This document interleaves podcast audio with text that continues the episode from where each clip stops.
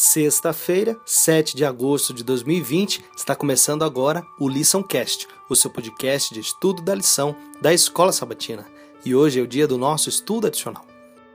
Se hoje fizéssemos uma avaliação na sua igreja, será que ouviríamos testemunho a respeito de como seus dons têm sido utilizados para proclamar a mensagem de salvação? Se perguntássemos aos seus vizinhos, às pessoas que te rodeiam ou à sua família, será que os seus talentos teriam sido testemunhos fiéis a respeito da salvação de Cristo Jesus em sua vida?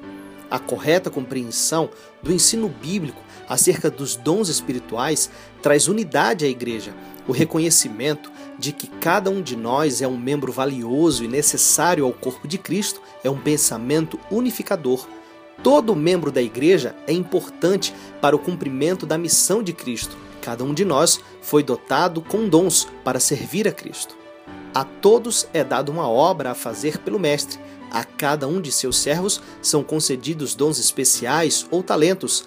A um deu cinco talentos, e a outro dois talentos, e a outro um, a cada um, segundo a sua capacidade. Cada servo tem um legado pelo qual é responsável, e os vários legados são proporcionais às nossas várias habilidades. Distribuindo seus dons, Deus não agiu com parcialidade. Ele distribuiu os talentos de acordo com as aptidões conhecidas de seus servos e espera retorno correspondente.